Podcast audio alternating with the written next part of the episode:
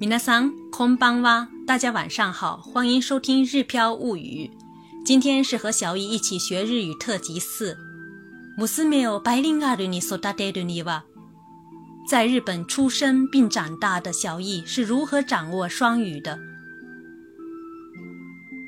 受时间限制，我只能录制日语文稿部分。想了解中文翻译的朋友，可以关注我的个人微信公众号“日飘物语”。 里面有非常详细的中日文对照文稿。日本生まれの日本育ちの娘 E は、日本語の環境の中で育ててきたが、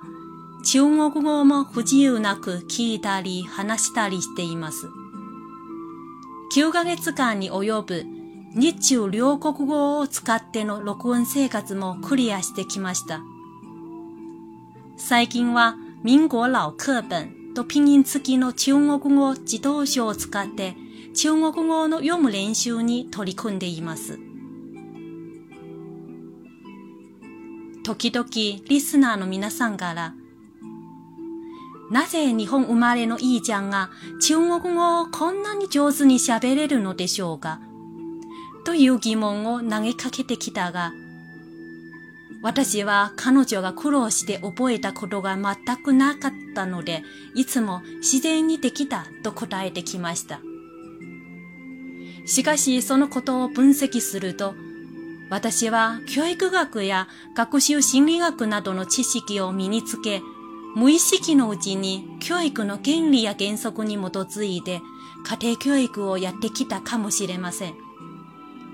深く掘り下げると、やってきたことに自分でも自覚しにくいポイントが潜んでいることに気がつきました。ここで娘に中国語を習得させる理由と上達への道のりと改めて明らかにすることで、そのことを皆様と共有できたら嬉しく思います。なぜ娘に中国語を習わせたいのであろうか。その理由をよく考えると、以下の二つの項目にまとめることができます。一つ目、中国人を両親に持つ彼女は、中国語を習得しないと損としか思えないからです。世の中には英語習得熱に加え、中国語ブームも到来しています。かの有名人の松浦弥太郎も英語以外に国連共通語のフランス語と中国語を習っているようです。日本に2、3カ所しかない中華学校には日本人が競って入ろうとしていることも耳にしています。中国語塾にも中華学校に通うにもそれなりにお金がかかります。このようなわけで、中国語ができる私たちは、娘にきちんと中国語を教えないわけにはいけません。二つ目、娘に対して中国人としてのアイデンティティを確立させたいからです。日本生まれの娘はずっと日本に暮らし続けても中国人であるという事実は変えることができません。本人の言葉を借りれば、ただ偶然に日本語の環境に生まれたから、日本語が喋れるようになっただけです。そうであれば、これからどう生きていくのか。周りに中国人と認知されながら、中国語をはじめ、中国のことが全くわからないまま生きていくのがいいのであろうか。それとも日本にいながら中国人としてのアイデンティティを確立させていくのであろうか。これは本人任せにできない問題であるため、親としての私は本人の代わりに後者を選びました。彼女には日中両国の文化的パイプを持ちながら、日中バイリンガルとして活躍してほしいのです。では、日中バイリンガルに育てるにはどうすればいいのでしょうかまず、親同士、できるだけ中国語で会話するように心がけることです。娘と二人きりの家庭生活を送ってきたが、家庭内に中国語の環境が全くないというわけではありません。なぜなら、日頃私たち夫婦同士はスカイプチャットで頻繁にコミュニケーションをとっているからです。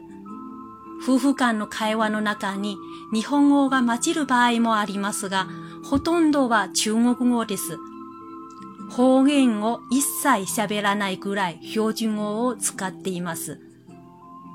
そうすることで、娘は6ヶ月頃から常に昼間保育所で日本語を、在宅時間に中国語をという二つの言葉を異なる空間の中で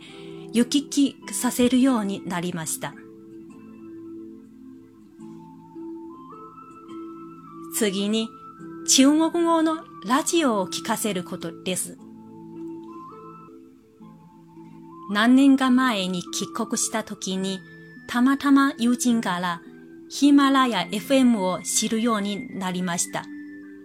日本に戻ってきてから家で中国語のラジオ番組を聞かせるようになりました。娘は中国語ラジオ番組を無我夢中で聞きました。私は娘に対してアナウンサーの発音が綺麗で内容面でストーリー性のある子供向けの物語番組を選んでいました。なぜ物語がいいのでしょうか？それは文章表現が豊かである上、子供の想像力を膨らませてくれるからです。この時期に日本語のひらがなとカタカナのパズルを遊ばせていたため、娘は自分で日本語の絵本を次々と読んでいきました。つまり、娘は目で日本語の文章を追いながら、耳で中国語の文章に親しんでいたのです。最後に、中国語を活用する場を提供することです。今まで年1回か2回くらいのペースで中国へ書いていきました。その間に1ヶ月か2ヶ月くらいの滞在期間中に彼女は日本語をほとんど使わずに中国語のみを使っていました。家庭内だけではなく地域の子供たちとも触れ合い中国語三枚の日々を送っていました。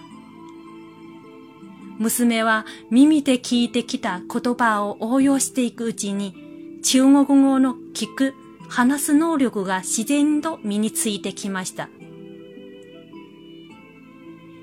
言い忘れかけていたことがあります。一年生の時です。日本語が全くわからない中国の友達がクラスに入ってきた時に、娘は常に先生と中国の友達の架け橋になっていました。時々私も彼女の通訳の正確さに驚きました。中国語を通して活躍する場が提供されることによって、娘の中国語を学ぶ意欲も高められたと考えられます。同時期に、娘は和小一一起学日語のラジオ番組制作を始めたので、中国語の活字体の文章に触れることが可能になりました。この時期に彼女の日本語作文はあまりにもよく書けていたため、先生の目に2回も止まりました。私は同時期に娘の中国語ラジオ番組の聞きすぎに心配し、禁止するようにしました。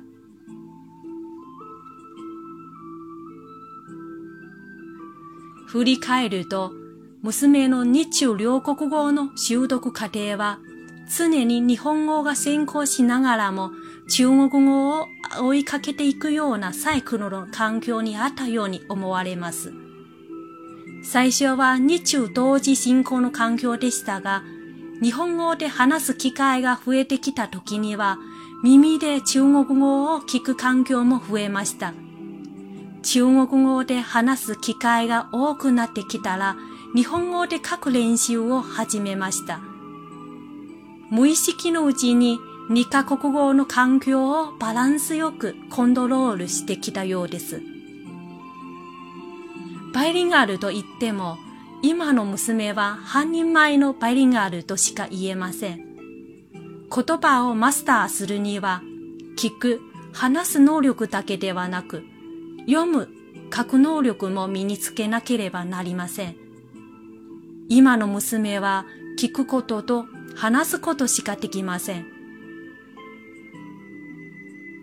日本の小学校1年生の生活が終わった今は、娘は鉛筆をしっかり握り、文字をきれいに書けるようになってきました。9ヶ月間の録音生活の中で、娘の中国語能力も鍛えられたに違いありません。いよいよ中国語を読み、そして書く練習のタイミングが来たのではと感じています。